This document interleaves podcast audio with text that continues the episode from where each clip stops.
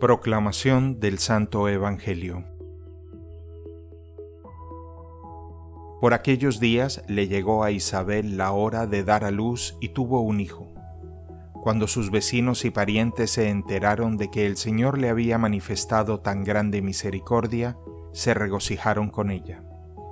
A los ocho días fueron a circuncidar al niño y le querían poner Zacarías, como su padre.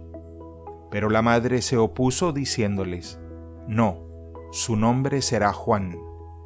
Ellos le decían, Pero si ninguno de tus parientes se llama así. Entonces le preguntaron por señas al padre cómo quería que se llamara el niño.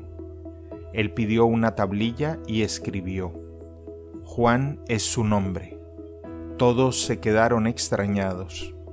En ese momento a Zacarías se le soltó la lengua recobró el habla y empezó a bendecir a Dios. Un sentimiento de temor se apoderó de los vecinos y en toda la región montañosa de Judea se comentaba este suceso. Cuantos se enteraban de ello se preguntaban impresionados, ¿qué va a hacer de este niño?